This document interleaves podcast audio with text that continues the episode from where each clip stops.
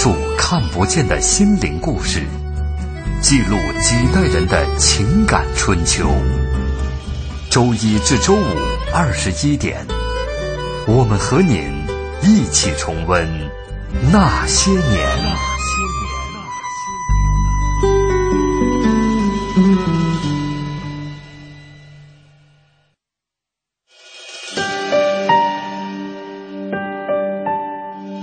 那些年，他们很卑微。说句不好听的，你现在什么都没有了，命也就不值钱了。那些年，他们很无畏。为了胜利，向我开炮！那些年，他们很悲凉。戴上了，他是不是妓女？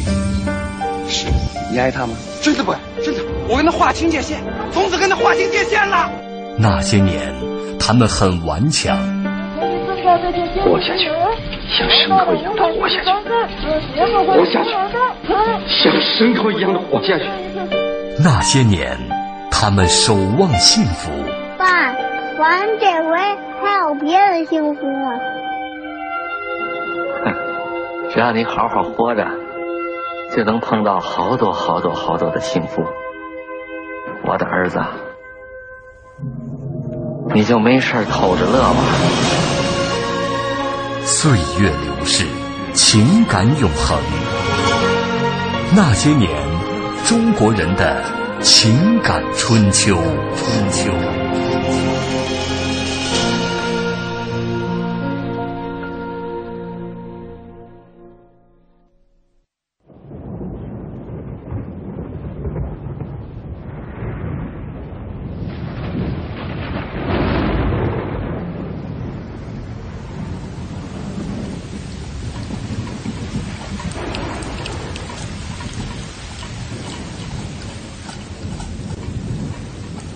记忆的忧伤总会在雨季？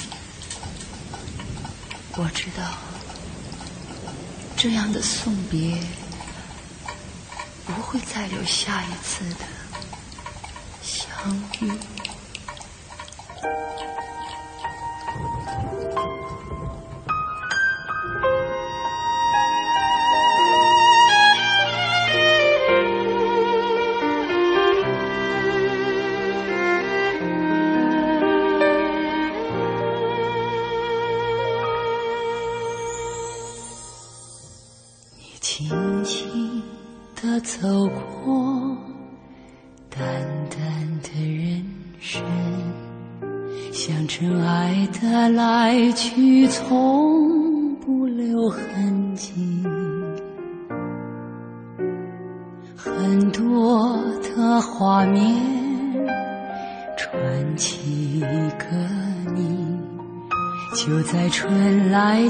去的路途里，生命是一个。匆匆的过客，在一切还未尝尽时离去。晚风中刻画一个不完整的梦，我们拿什么去？昨天的你，有一天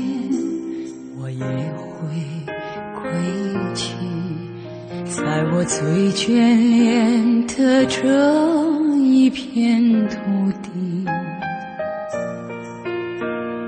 风把我记忆抹去，雨把魂淡淡的送离，轻轻从你的生命中，我也会。那些年，记录中国人的情感春秋。大家好，我是小婷。在中国京剧史上，她是当之无愧的首席女老生，被誉为梨园东皇。然而，一个色艺双绝的旧时代昆凌，一个倔强而又聪颖的女子，却最终逃不过命运的定数，两度为妾，委屈半生，在寂寥中度过最后的黄昏。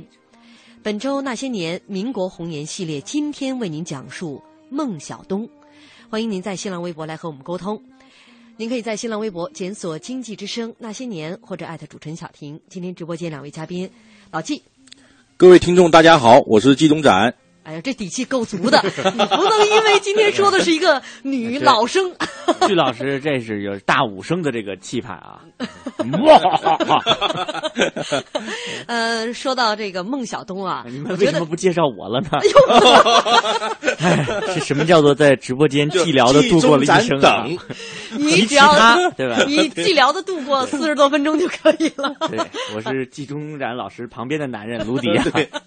呃，今天说到这个主人公孟小冬，可能很多朋友对他并不是很熟悉啊。他出身于梨园世家，因为呢，呃，这个女扮男装啊，妙龄女子唱老生，结果呢是奠定了他在这个京剧界的呃一席之地，而且是被称为。东皇，这是一个相当高的一个地位了啊，应该算是没有什么人可以跟他比肩。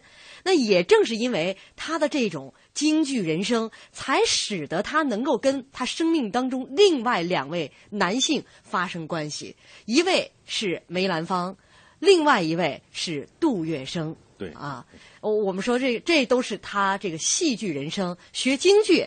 这个命运导致他呃跟梅兰芳相识，杜月笙呢又是著名的京剧票友。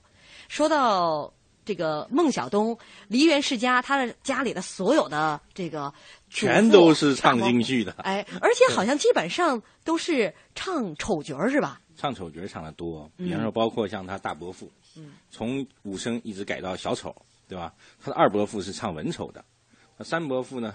是演文武老生兼武进的，对吧？他包括他的六叔父啊，包括这些弟弟啊，基本上都是唱老生或者丑角的。嗯，那他在这种氛围下呢，他一定是要走向这种从艺的道路啊。嗯，别无选择，别无选择。嗯，而且他的他实际上五岁就开始在家里开始练了。嗯，要学习老生唱段，然后他九岁就登台，这是很了不得的。嗯，这个从如果从现在现代的人来比较的话，也就谢霆锋的这样能这样了。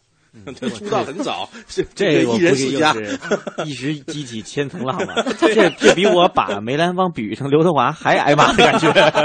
哎，关于这个今天要说的这几位主人公呢，呃，老纪跟卢迪呢，都分别有这个目前的艺人行当当中的这些拔尖的艺人哈，跟他们相呃比较。说到孟小冬，呃，梨园世家，五岁开始在家就练功，七岁就跟父亲到无锡去演出了。但是他的这个，他后来八岁是正式拜师，拜他的姨父啊裘月祥为师学老生。他的父亲叮嘱他说：“不许入旦行。”啊，这这个女生呢入旦行，实际上在过去唱京剧来讲是比较吃亏的。嗯，因为旦都是像那种像梅兰芳这种男男扮女装嘛。嗯，而且实际上在这个，我在做一个更正啊，就是说，就是这个梅兰芳那部电影有很多很错误的东西。嗯，比如说。一男一女能在上台，除非是那种唱堂会才能在在同台演出啊，嗯不会像那个梅兰芳和那那那部电影里面有很多错误的。嗯，对那说到这个唱堂会啊，孟小冬就是在九岁第一次登台呃唱堂会，对啊，这让大家知道了他啊，十二岁是登台演出营业戏，那就是真正的这种舞台上了，就是卖票了啊。到了十四岁之后，呃，这个上海的乾坤大剧场。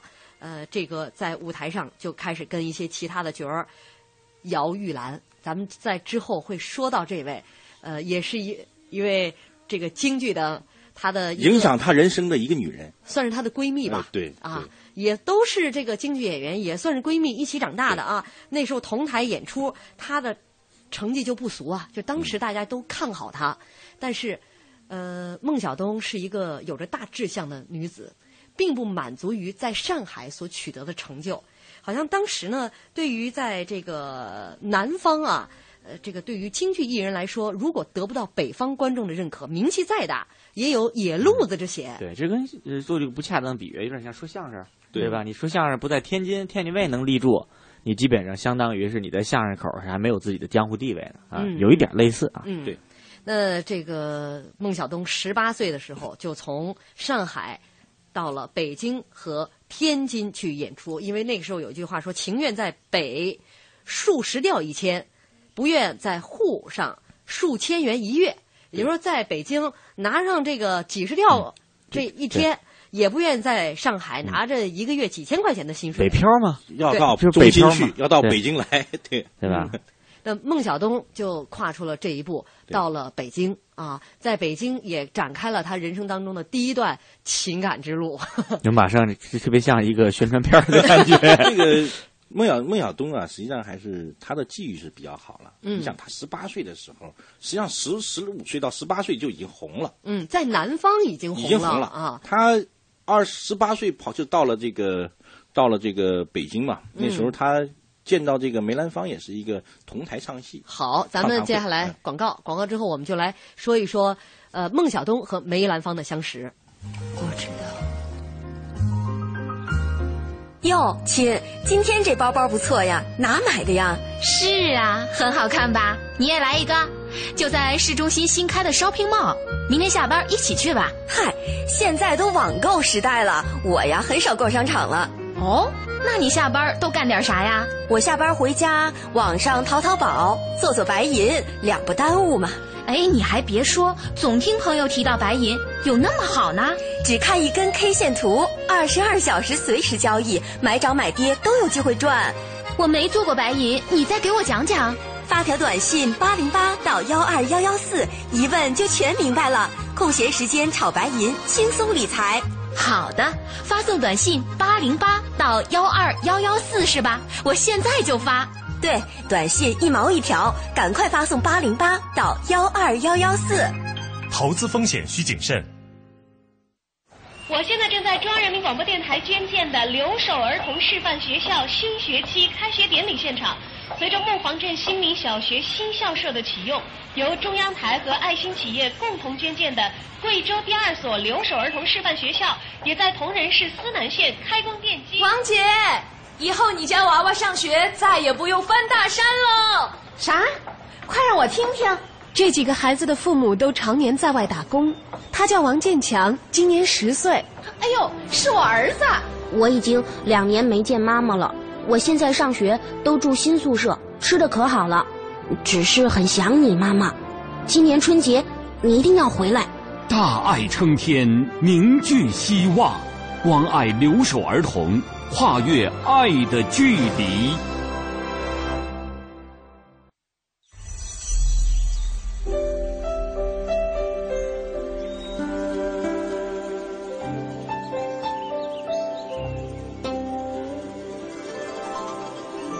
听生命的光荣。中央人民广播电台经济之声。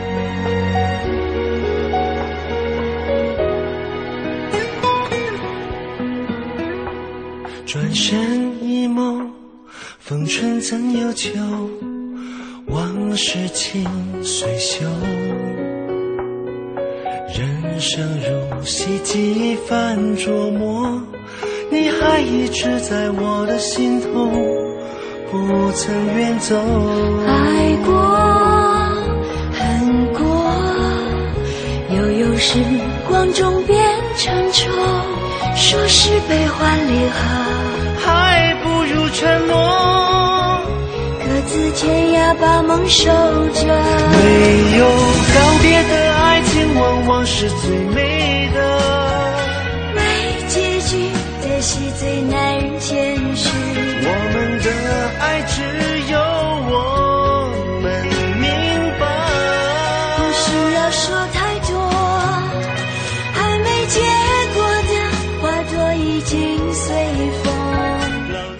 欢迎大家继续锁定正在直播的《那些年》，本周《那些年》民国红颜系列，今天为您讲述孟小冬。欢迎您在新浪微博检索“经济之声那些年”或者艾特主持人小婷。呃，在今天的讲述过程当中呢，如果用一首歌来形容孟小冬，你会选择什么样的歌？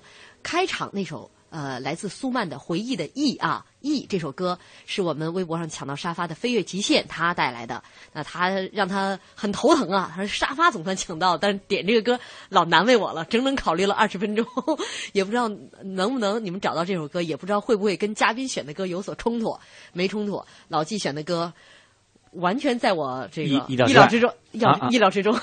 这一般都会跟着这个电影电视剧来走。啊 就像这个之前选《暗香》似的啊啊，也属于就是这个经典旋律，经典旋律暗香是听众选的，是吗？啊，这首歌《你懂我的爱》其实就是电影当中你梅兰芳的主题曲，应该能听出来啊，黎明和章子怡演唱的。对，呃，这个在黎明在这部电影当中就是饰演的是梅兰芳。梅大爷啊，章子怡饰演的就是孟孟小小冬这样的一个角色对。那我们刚才说了，十八岁的孟小冬，呃，远离上海啊，放弃了他在上海已经有的这样的一个名声啊，来到了北京。但是他在北京之后呢，京城登台可以说是一炮而红。对，像孟小东，实际上他在南方啊已经红了嘛，嗯。但他到北方还要从最佳新人开始做起嘛，嗯。要从新人开始做起，包括很多大的堂会啊，他是没有资格上的，因为嗯。大家不了解他。嗯。他有一个机会，就是一九二五年的时候，当时北京电灯公司有一个老板，嗯。他给他妈妈做八十大寿，因为那时候的人啊，就是说给母亲过寿啊，给父亲过寿啊，就基本上会请请一些名角嗯。过来唱堂会。嗯，那一天呢，最后的这个压大轴的是梅梅梅兰芳和这个余淑妍，嗯。唱《四郎探母》，但是那一天也巧啊，就余淑妍有病了，所以这个戏中的这个杨延辉啊，就让十八岁的这个昆凌孟小冬去演。嗯这孟小冬在梅大师面前真的是毫不示弱，他俩还来个旗鼓相当。嗯，而且比较有意思，大家以前没见过一个女的来唱老生，哎然后，男的唱旦角，就他俩这么一搭，这过去是没有的。这个还不巧，其实他是救场。对，他是救场了，也不是说他实际上就是什么被 B 角了，就是就是 C 咖，对吧？就就就这么算，就 C 咖。后来第二年了，到一九二六年，实际上一九二六年我们一提民国史，这个这这这几年这几期节目都会提到一九二六年。在一九二六年，他又在一一一个堂会上，他俩又碰到了。嗯这个梅兰芳和孟小冬他俩合唱了一出《游龙戏凤》，也是一个挺好挺好的。提议的是梅党的一个很中间的力量，叫这个叫叫叫张张张汉举吧，好像是。嗯后来这个人还还还还出现出出了一个事故，之后我们再讲。结果他们俩唱一唱唱，哇，简直这个非常默契。嗯，这个时候呢，这个有一个人就就就灵机一动了，就那个齐如山，就是孙红雷那个角色，就是演的那个人。嗯他当时就想，哎，把这两个人凑成一对美满婚姻，也是人间佳话呀。我这这个现成的编剧也是，这是个。实际上是这个背后是有故事的。就齐如山，他对福芝芳是早就不满了，就是呃，福芝芳是梅兰芳的芳第二的第二任太太。就他认为是什么呢？福芝芳把这个梅兰芳控制的太紧密了，嗯他们这帮梅党啊就不好去帮助梅兰芳，嗯对吧？所以他们就希望再加一个，嗯对吧？掺沙子，嗯对吧？再咱们得说一下这个梅党哈，这这大家说这个梅党到究竟是一个什么样的一个组织？其实说白了，就现在经纪人就是粉粉丝会粉丝后援后援团，就这种感觉。因对为梅兰芳当时已经是那这个是这个女扮男装的这样的一个一个一个灵王嘛，对啊嗯。泰斗人物了啊，所以他身后有很多支持他的超级喜欢他的这种超级戏迷，跟随在他身旁。其实这些人也为梅兰芳的这个京剧艺术贡献了他们的一些力量，但是。呃，对于梅兰芳的一些私生活，他们也干涉的会也很多了啊，对，对也会去干涉，对包括像福芝芳对于梅兰芳看的比较比实际上较紧，最后就会变成什么呢？福芝芳和梅党之间的博弈了。嗯，这肯定就中间这个平衡点就是梅兰芳。你看，在这种粉丝眼中的话，那有可能他们的偶像那是神呐，对，不是人。你这个私生活怎么能有私生活呢？嗯对吧？所以基本上后来可以想山。呢就开始搞串联，嗯，就是找很多梅党的人，包括找很多名角，就开始去谈嗯怎么能去促成他。嗯那说老实话，梅兰芳是挺高兴的，嗯，对吧？又多一太太，嗯对吧？而且他几次和这个孟小冬同台啊，嗯他感觉特别默契，嗯他觉得这个孟小冬就是一个非常好的人才，成为太太还不错。呃，还得说明一下，孟小冬本身就是一是妙龄女子，其二长得非常漂亮，非常漂亮，十那时候才十九岁啊。对呃，据说袁世凯的女婿剧评人薛观澜曾经把孟小冬的姿色和清末民初的这个很多啊数十位以美貌著称的昆凌对。相比，结论是无一能及孟小冬。嗯，哎，这孟小冬长得，我看了一些照片啊，非常漂亮她有大气之美。对。哎，这个很难得，不是小的小气的生感觉。尤其京剧的很多这个女的演员啊，她一定长得是那种很开阔的、很漂亮的，嗯。对吧？所以后来就他们去提亲嘛，就找了很多德高望重的人去提亲。嗯，但是孟小冬说老实话，他也担心啊，因为孟小冬这一辈子他就要一个名分，所以他的所有的悲剧都是在名分上产生的。比方他一看梅兰芳，他确实喜欢、崇拜、仰慕，对吧？但是梅兰芳是有两房太太呀、之前有一房，现在又一对，嗯，所以齐而且其实他两人太太都都挺好的，哎，都挺好，对啊，而且对梅兰芳也很好，对吧？齐如山呢，就给孟小冬的父亲支招嘛，就是就是想开导他嘛，说第一，王氏夫人已经有病嘛，对吧？身身体不好，在天津疗养，实际上在北京就一房，对吧？第二呢，还有一个特别有趣的事，就是梅兰芳是过继给了，相当于他是。一个人是身兼两两房的这个长子嘛，对吧？叫就是肩挑哎，对，所以他就可以什么呢？娶两房太太都可以娶，都算正房。嗯，然后所以第一房的王明华太太如果去世的话，就让孟小冬顶了，哎顶了。王太太，哎，不不不呃顶王太太是顶二太太，二太啊。太，对。但实际上他也是叫两头大嘛，嗯，就是福芝芳也大，孟小冬也大。嗯，这孟小冬就就家里边没有大小之哎分，都是平起都是，正室嘛，没有偏房嘛。嗯，所以孟五爷也高兴，就他父亲也高兴，那孟小冬也高兴嘛。就是一九二七年，上第又翻一年，正月二十四号，嗯，就没出正月，实际上就又结了，就结婚了。结婚以后啊，但这次结婚就是孟小冬和呃梅兰芳这次结婚虽然是明媒正娶，但却是悄悄的进行。他的婚礼没有办，嗯所以后来就有质疑嘛，就说孟小冬和他不是梅兰芳的正室，嗯他是他的情人，连连妾都不算，因为没有办婚礼嘛。嗯，但实际上这不对的，因为他确实是有人提亲，有人证婚，嗯，他走了所有的手续，就是就相当于说领了结婚证没办婚礼，嗯，那你不能说人没办婚礼，你就说他是妾嘛，呃，他是情人不是妾嘛，对不对？而且孟亚东自己认为就是说，哎，我是正室，对吧？嗯，但是在这个犄角关系当中，哈，呃，梅兰恩芳的这个王明华夫人啊，她这位王夫人呢，呃，还是对孟小冬挺满意的，反而是福芝芳对梅兰芳和孟小冬的结合非常的因为极端的因为福芝芳啊和孟小冬他们都是比较同质化，嗯。福芝芳本身也是唱戏嘛，嗯。对不对？后来就是被这个十六岁嫁给梅兰芳之后她就放弃了自己的京剧事业。对，那他跟孟小冬都比较像嘛，就他还一方面是相亲，另外一方面说老实话就是说，二太太一般都比较担心后来娶的太太，因为正房就是原配，他处在那儿了，嗯，是谁也动不了的，对吧？这就是他就会有危机感哪个位置上位啊，就更担心这个从那个地方所以来的威胁这个时候。就是梅兰芳家庭里的这种这个家庭政治斗争就已经开始了，嗯，而且是比较痛苦的。而且当时这个孟小冬在京剧方面已经唱出了他的一些地位有地位了啊。但是呢，梅兰芳是不让他出去再再登台的。嗯，就梅兰芳就是说，我娶了你，你再登台，那别人朋友们会笑我的，我就会没面子，别人会说我连自己太太都养不活，嗯，对吧？所以就不想让孟小冬去唱。孟小冬那时候发现。他不唱戏，他干什么去呢？他整个就相当于人没事业了嘛，嗯对不对？一个女性从一个职业女性变成一个家庭妇女，她就没事业，所以她天天在家也很寂寞。他很寂寞。啊这、但是梅兰芳也确实很对他也很好了，嗯就是帮助他去打发时间，教他去画画，嗯教他去作诗，然后又请他请人帮他去教书法，嗯然后最后又请了那个于老师去教他唱戏。嗯，但但仅仅是指点，而不是拜师。哎，对，这比较麻烦啊。这个据考证啊，嗯这个孟小冬是一个射手座的女性。嗯，哎，这射手座的女性的特点，我们也说过，就是爱好自由，天马行空。天马行空、奔放。包括咱们之前讲那谁嘛，张幼仪，后来出了国。啊，这哎这个是明天要讲哎的。这个 这个我们未来要即将谈到的这个张幼仪就是射手座像孟小冬这种啊，他当时已经有票房了。嗯，他长期不唱戏呢，很多票房很多这个演这个剧院的老板啊，就找找孟小冬托关系，希望他出来，对吧？嗯。然后呢，他还有一些铁杆粉，嗯，就脑残粉，就发生了一场血案嘛。嗯就是说，这个血案就是，其实，在他们婚姻呃这个之后了之后啊，当时已经出现一点裂痕的时候了。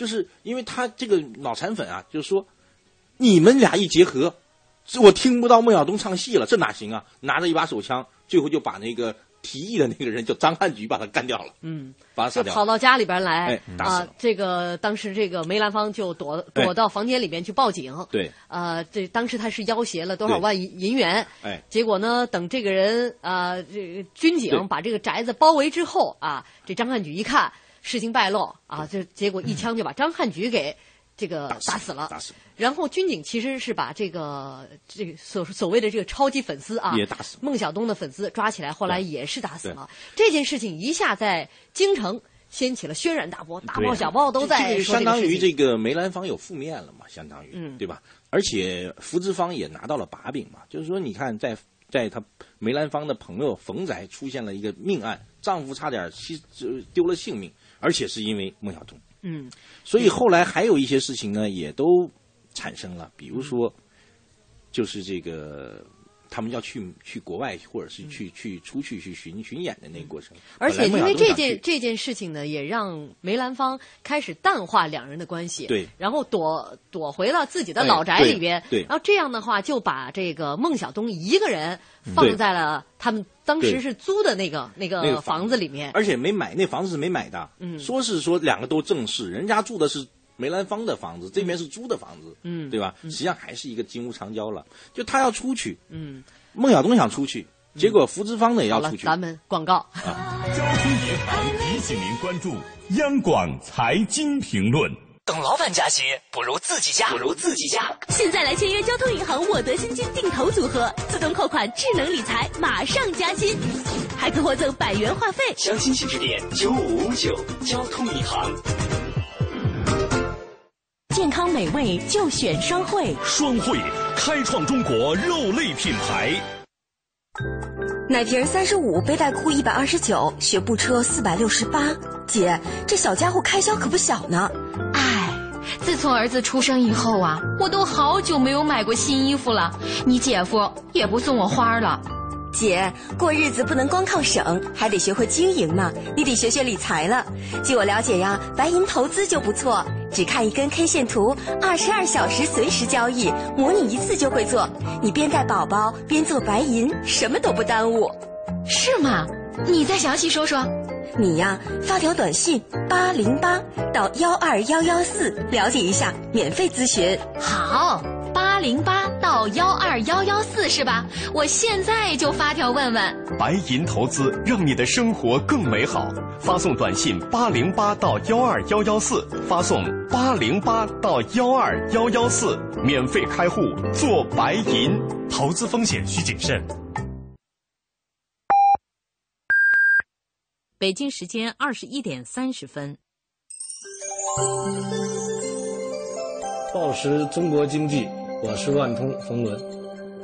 所谓价值观，就是跟你的合作伙伴建立金钱关系的时候，你需要拿一个尺度来衡量决策，而这个东西会引导你朝不同的方向去走。报时中国经济。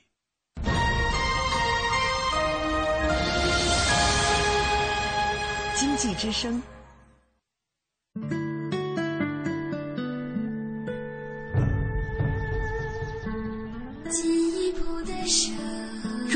民广播电台经济之声。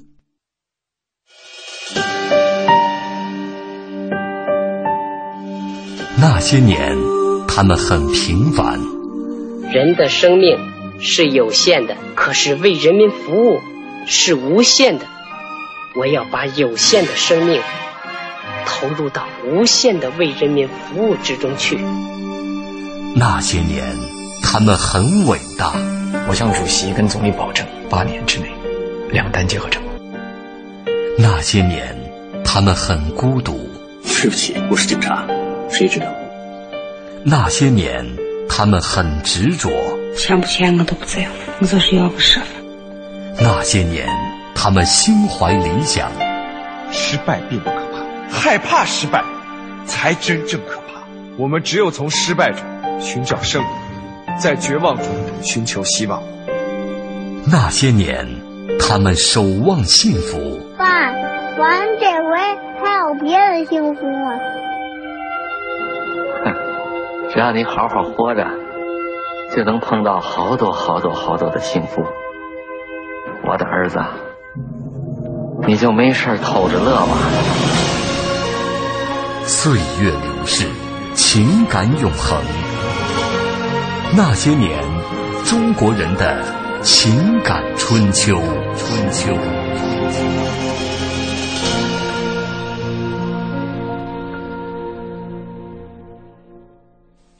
欢迎大家继续锁定正在直播的那些年。本周《那些年》民国红颜系列，今天为您讲述孟小冬。欢迎您在新浪微博检索“经济之声那些年”或者艾特主持人小婷。教师浪花他说了，上大学在戏曲课上，老师专门讲了孟小冬，知道了她是早年京剧的首席优秀女老生，并且专门看了《四郎探母》等等。孟小冬的扮相威武神气英俊，嗓音苍劲醇厚，高低宽窄流畅，气力充沛。听他一曲，大有绕梁三日，回味无穷之感。他生活道路虽然曲折坎坷，但他对京剧艺术的执着追求、精益求精，令我敬佩不已。呃，刚刚广告前呢，我们是说到了孟小冬他的第一段婚姻啊，第一段和这个梅兰芳的第一段婚姻。他其实呢，在成婚之后啊，呃，有点就是虽然是明媒正娶，但是因为没有举办婚礼，有点金屋藏娇的感觉。而且后来呢，他跟这个福芝芳两人之间，呃，基本上算是争风吃醋的感觉吧，也导致了他本来梅兰芳不让他抛头露面，但是呢，因为呃，这个福芝芳公这个公开和梅兰芳，比如出席一些活动啊，去这个呃演出啊，就是特别有意思了，真的就有点像那个那些宫廷剧了，嗯。就是说，就是包括像刚才讲的，就是那个血案之后，嗯，又发生了很多事情，对，比如说像包括一九三零年梅兰芳要去美国，那这个去美国漂洋过海，福芝芳和孟小冬都要争着去的，嗯，实际上呢。在准备工作中啊，我我我猜测梅兰芳应该是想让孟小冬去，因为他做的很多礼物上面是印着孟小冬的名字，嗯，而且那个时候呢，这个福芝芳呢，她也她怀有身孕。了嘛，嗯，就所以这个就一定得有人，梅先生出去得有太太照顾嗯。啊，对不对？那就一定得有一个人去，所以福芝芳也是个狠角色啊，嗯，把把就选择这个这个流产了。嗯对吧？然后最后梅兰芳谁也没没没带，嗯，但是没带呢，这里面特别好玩啊，就有一个很有趣的事情，就是说，这是个传言了，就在梅兰芳去美国之前，给孟小冬一笔钱，给福芝芳一笔钱，嗯，就是两个太太各给一笔钱。最后等梅兰芳从美国回来，发现哎，福芝芳把家里料理的非常好，钱没花多少。嗯，孟小冬呢把钱花光了，而欠一屁股债。嗯 这一比较，哎，梅兰芳一比较，你看还是福芝芳持家呀，对不对？然后之后还有一个天津风波，也实际上也就是带谁出去的问题了。嗯，两人争风吃醋，所以最后呃，但是对于像孟小冬他的解决方案哈，不是找梅兰芳去跟你去沟通，而是离家出走，我就到外边去演出去很简单，了他。就是说你不理我，我也不理你，因为孟小冬的性格是一个非常刚强的性格，嗯就是说，因为他有他有自己的专业啊，有自己的职业，他根本不需要靠男人活嘛，嗯对不对？他的世界里，他是一个独立的人，他不像福芝芳，福芝芳的世界就是梅兰芳，嗯。对吧？后来就包还有包括就是说梅兰芳的伯母，实际上因为他也算是过那是到最后他们决裂的那一部分了，快快决裂了那个是压死骆驼的最后一根稻草。那通过这个孟小冬，你看几次离家出走，呃，其实也是显示高僧，就像卢迪说的，对。这种射手座的性格，对。对吧？他这个不愿受压抑，向往自由，然后呃，一般嗓子都很好。呃，嗯。你看唱西洋歌剧的很多嘛，啊，对，所以他这个一般来说比较冲，嗯，而且大手大脚。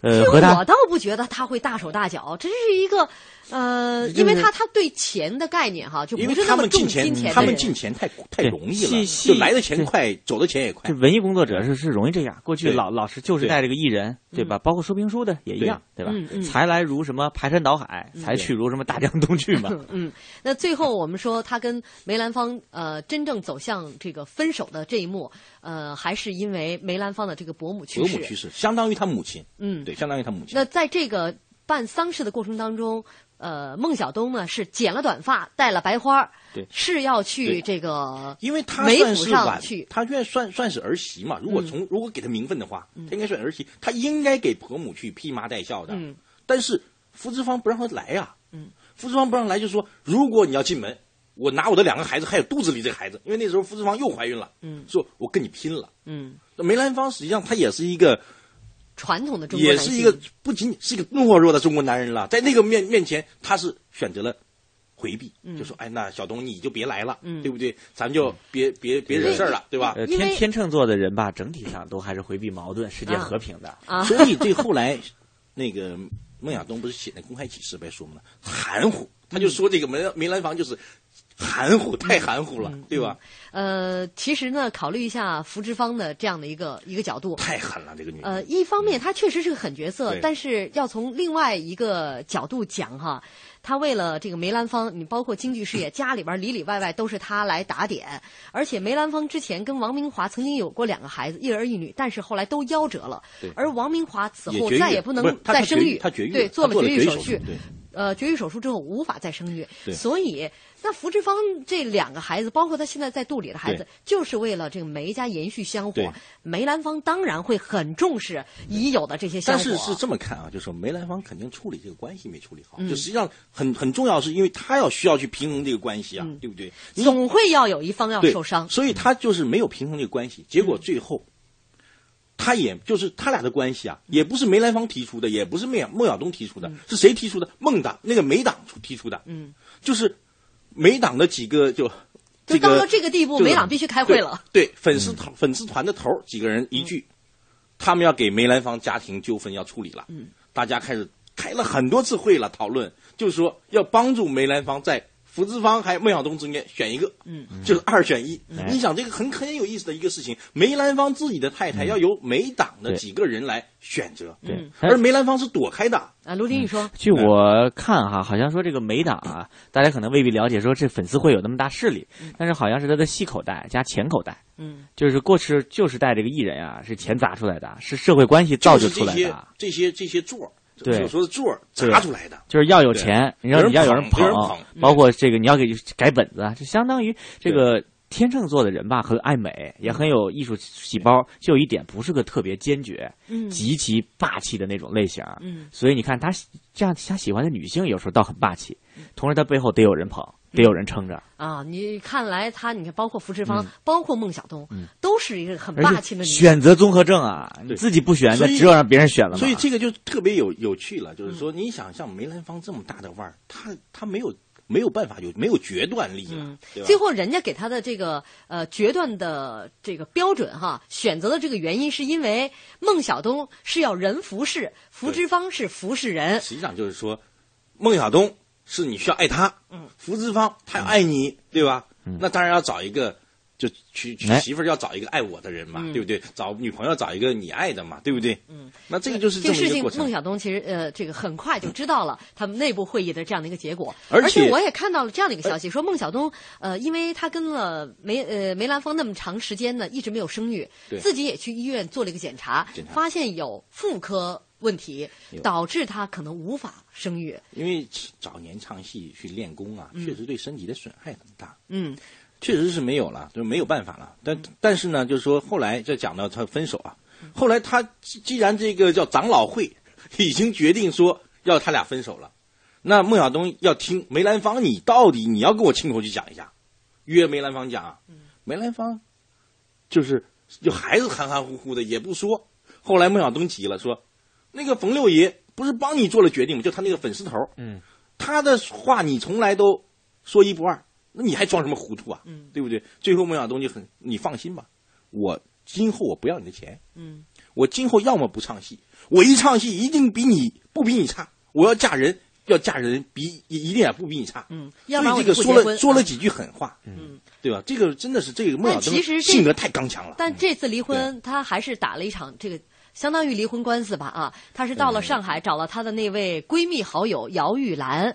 呃，这个姚玉兰呢是杜月笙的四姨太，哎，这就出现了。他他实际上也哎不他是顺上了。生命当中的第二个男人。呃那这个杜月笙的这个四姨太，当时其实给他出了一个主意哈，对。呃，让杜月笙出面找了这个律师。实际上也不是孟小冬要求的，嗯。只是说孟小冬和他的这个姚玉兰，他俩一聊天儿，她可能闺蜜就为她不值嘛，就说你跟梅兰芳在一起这么长时间，你耽误了很多时间嘛，这闺蜜这事儿吧，确实不靠谱。后来 后来这个杜月笙就找到了，就托了关系嘛，就给梅兰芳带了个话嘛，嗯最后就给了四万块钱分手嗯，其实杜月笙跟梅兰芳也是非常熟的这个关系了。那说到都是票友嘛，嗯都是对吧？四万块钱啊、这个离婚官司就此啊、画上了一个句号。对梅兰芳作为孟小冬的前夫哈、从此也淡出了孟小冬的这个生命当中。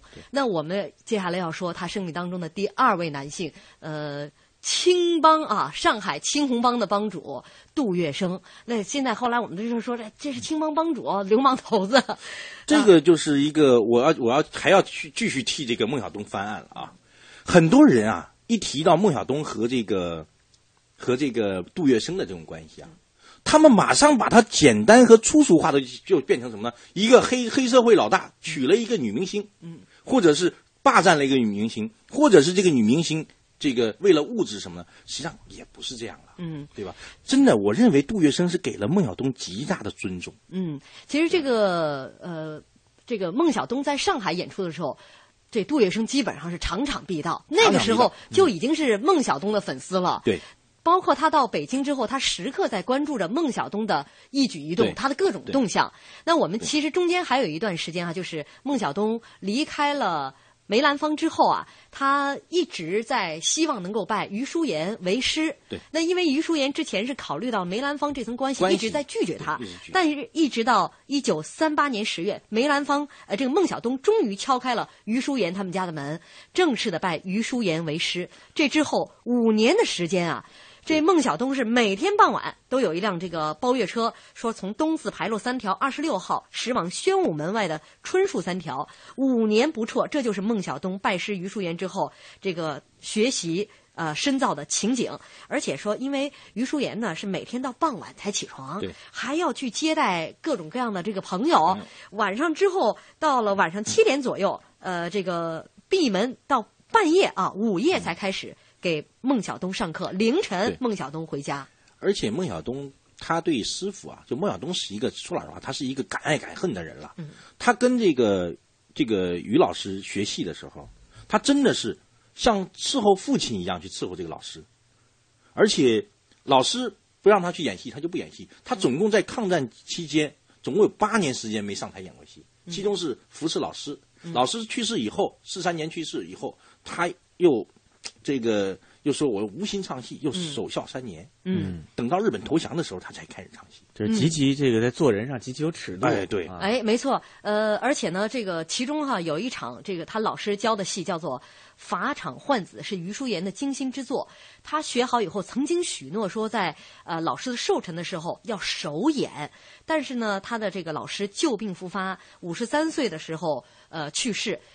他就这出戏就成了绝响，他再也没在，就是这出戏他就没唱过了。他不唱，嗯，因为这个这是有规矩的嘛。对啊，呃，还有就是他到晚年给这个学生授课的时候，呃，这个有学生就让他传授这台戏，他非常严肃的说：“我的老师告诉我，没有演出过的戏切不可教人，我不敢违背老师的遗愿，因为这场戏他没有公开演出过。”他真的是很尊师重道的这个人，确实真的是非常好。嗯，到了一九四七年的八月，为了祝贺杜月笙的六十寿辰啊，孟小冬接到了杜月笙的呃这个这个亲信带来的这个信啊，让他去参加义演。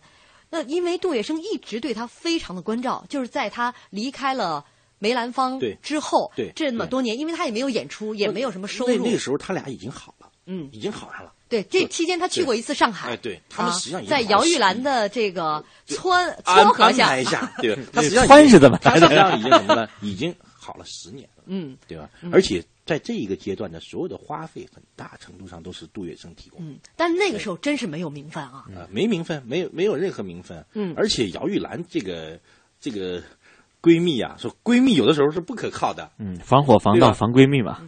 她是什么呢？姚玉兰是跟他关系很好，她是四姨太，因为她姚玉兰进了这个嫁给杜月笙呢，她是受三太太、二太太排挤，进不了杜公馆，所以她呢就希望姚玉兰又是一个北方人嘛，嗯，人家杜月笙之前太都是这个江浙一带嘛，嗯，所以他就希望再找个帮手。他是一辈子跟这个杜月笙这语言交流，但大家都没听懂。对对对，他就找了一个帮手嘛。当时有一个小道消息也挺好玩，一个八卦了，就是说姚玉兰他们本来两个人睡一间房。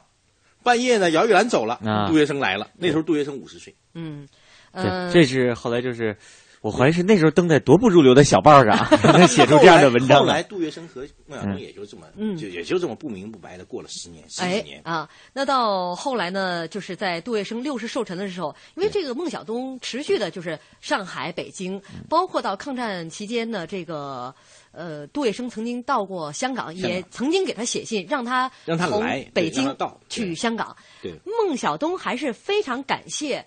杜月笙始终惦记着他的，他也去香港待了一段日子，但最终还是回到北京，因为他说他的老母亲还在北京嘛，北京嘛。在当时。嗯嗯，那我们现在必须要说到呃非常重要的一场戏，叫《广陵绝唱》哈，就是在杜月笙六十大寿的时候，当时是搞了一场义演。呃，把所有的南北的这些名角啊，全部都请来了。杜月笙呢，因为这个孟小冬跟杜月笙的这样的一层关系，孟小冬还是提前来到上海。当时这场这场这个演出呢，原计划演出五天，但是因为观众实在太多了，呃，首先说梅兰芳这个虚绪明志啊，十年没登台。孟小冬大家也是跟。呃，于淑妍学习以后，也差不多七八年没有登台。七八年没登台，而且大家不知道他跟于淑妍学完之后究竟学的怎么样。这将来闭关修炼多年啊！哎，有不少外地的戏迷哈，呃，甚至香港、台湾的这些观众乘飞机来观赏，说戏票不够分，黑市票翻了几倍，一票难求。呃，当天晚上，各界人士送给孟小冬的花篮在戏院门前的路上排了足有一华里长，剧场两侧挤满了人，连马连良看戏都得在这个过道上加椅子。啊，这场演出最后是连续加到了十天，盛况空前。这次一演一共筹得了一百亿左右，但是所有人来看这十天的演出的，有很多人都希望梅兰芳能跟孟小冬。再次同台，啊，就好事之人，甚至希望两人能够冰释前嫌。对，但实际上再也不会了。嗯，不会再有了。就是说，当然梅兰芳一直都会听这个听这个孟小冬的演出嘛，因为那个是一九四七年，实际上是孟小冬四十岁了，嗯，正是一个好时候在从唱戏。据说这个当时十天的演出有这个八天啊，梅兰芳压大轴。两天是孟小冬压大轴，这两天孟小冬的压大轴的时候，梅兰芳不在现场出现，听广播。据说他在家听了两天的广播，就是王不见王，但是呢，另外一个王在在家里听广播，嗯，听转播。说当时这场戏啊，这个孟小冬啊，在这个台上唱的《搜孤救孤》，嗯，就是好到什么程度啊？就是他就刚嗯一声啊一下，这个台底台下就掌声雷动，就是就是。一嗓子就开始叫好，嗯，哎呦，那简直就是基本上就是哎北京的朋友们啊，就听不见了。对对。呃，据说当时的这个名角哈，呃，谭富英听完之后啊，呃，从此《搜姑救姑》这出戏他不唱了。马连良听完以后呢，虽然没说什么，但是后来把这出戏改名叫。赵氏孤儿，哎，我从我们这个中央人民广播电台的这个资料库，嗯，也找到了一小段孟小冬的这个赶快听一下，咱们听这个音响效果已经是很差了哈，我们来听一听这个七八十年前的这样的一段搜孤救孤的一小段片段。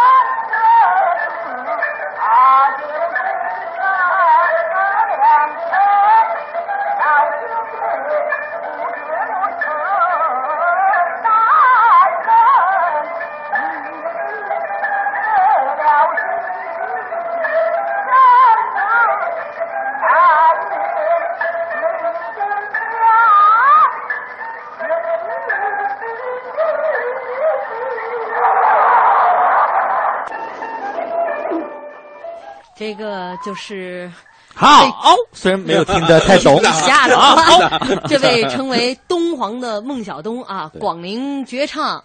搜孤救孤啊，在当时是引起了轰动。呃，这场演出结束第二天，整理行装就离开了上海，回到了北京啊。而且走的时候什么都没带。其实杜月笙呢，向所有演出的这个演员们，一人送了一只表啊。合影之后送了送了一块手表。呃，这个因为没有报酬吗？嗯，因为是义演 啊，整个现场观众的这个票一百多亿全部都捐了。呃，孟小冬离开了，呃，这个离开之后，杜月笙就觉得特别对不起他。呃，临行，因为小东也只是拿了一块金表，什么钱都没有。最后，这个杜月笙就派了一个得力的门徒，专程到北京，以孟小冬的名义啊，替他买了一处四合院，算作是对他的酬答。但是这套房子，孟小冬也自己基本上没有住。这是孟小冬一生当中唯一一套属于自己名下的房子，其他都是说，哎，跟人家好，用人家名买房，只是住在那里，对吧？嗯嗯，那呃，孟小冬确实是，就说杜月笙确实是个人物，确实是说他对人的尊重啊，对女性的这种尊重，远远超过那些虚情假意的那些人了。嗯，他之前也确实一直找的很多都是京剧的名伶嘛。对，你看，包括最后就是。四九年之后，杜月笙跑到了香港，他又把孟小冬带过去。然后呢，孟小冬实际上一直在去照，也像也也伺候他了，相当于就照顾他嘛，对吧？那后来他就觉得我没，实际上孟小冬一生都要追求名分，就是我一定要有名分，对吧？不是但是干嘛的？最后呢，就是确实是杜月笙给了他的名分，跟他这六十多岁老老人家都已经得病，快要对，快要快要一年大大这个先去之前一年嘛。哎，对，然后去和他去办了一个。他自己也知道自己身体的状况，因为孟小冬很少会提出要求，在他们可能想要去法国的时候，呃，办护照，这个整理护照说多少本儿？孟小东突然说了一句：“我这次是以丫头身份呢，还是以女朋友身份呢？”这一句话。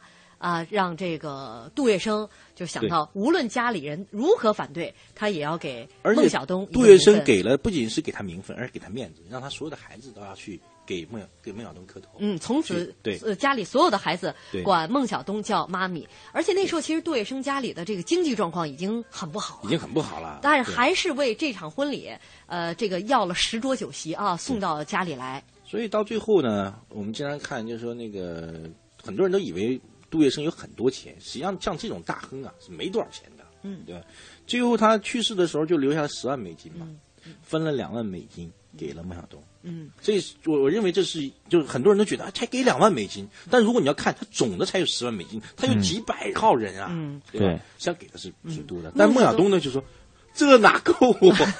那孟小冬后来也就是呃，基本上带一些徒弟。对。呃，六七年到七七年这十年期间，他是在台北啊。对。呃，度过了他最后的人生当中的十年，而且他据家里的其他的这些后代来讲，孟小冬为人孤傲，呃，从不在就是即便是清唱，他都不张口。对。因为杜月笙临去世之前说：“你们好好照顾他，不要再让他登台唱戏了。”他果真就不再登台唱戏，甚至是清唱。唯一一次张口唱这个唱戏，是为了张大千啊，这是给足了天大的一个面子。